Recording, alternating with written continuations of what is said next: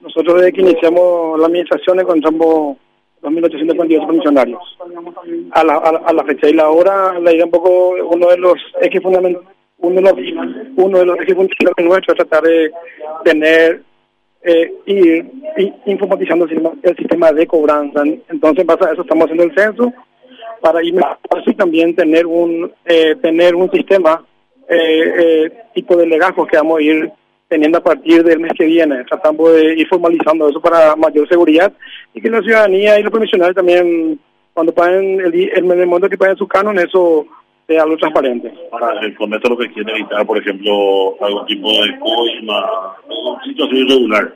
No, de hecho que la idea es esa, tratamos de darle un poco más de formalidad, está totalmente informal, entonces a partir de esta administración es esa, darle un poco más de confiabilidad a todos también y que nosotros, como manifesté, nosotros encontramos solamente un sistema Excel y ahora queremos, estamos, ya estamos instalando un sistema, un sistema software que vamos a tener dentro también para ir cargando y darle un poco más de seguridad a todos los profesionales también. Bueno, eh, con respecto a la operación Semana Santa, director, ¿cuál va a ser el movimiento en estos días? ¿Hasta cuándo la gente va a poder venir a hacer sus compras?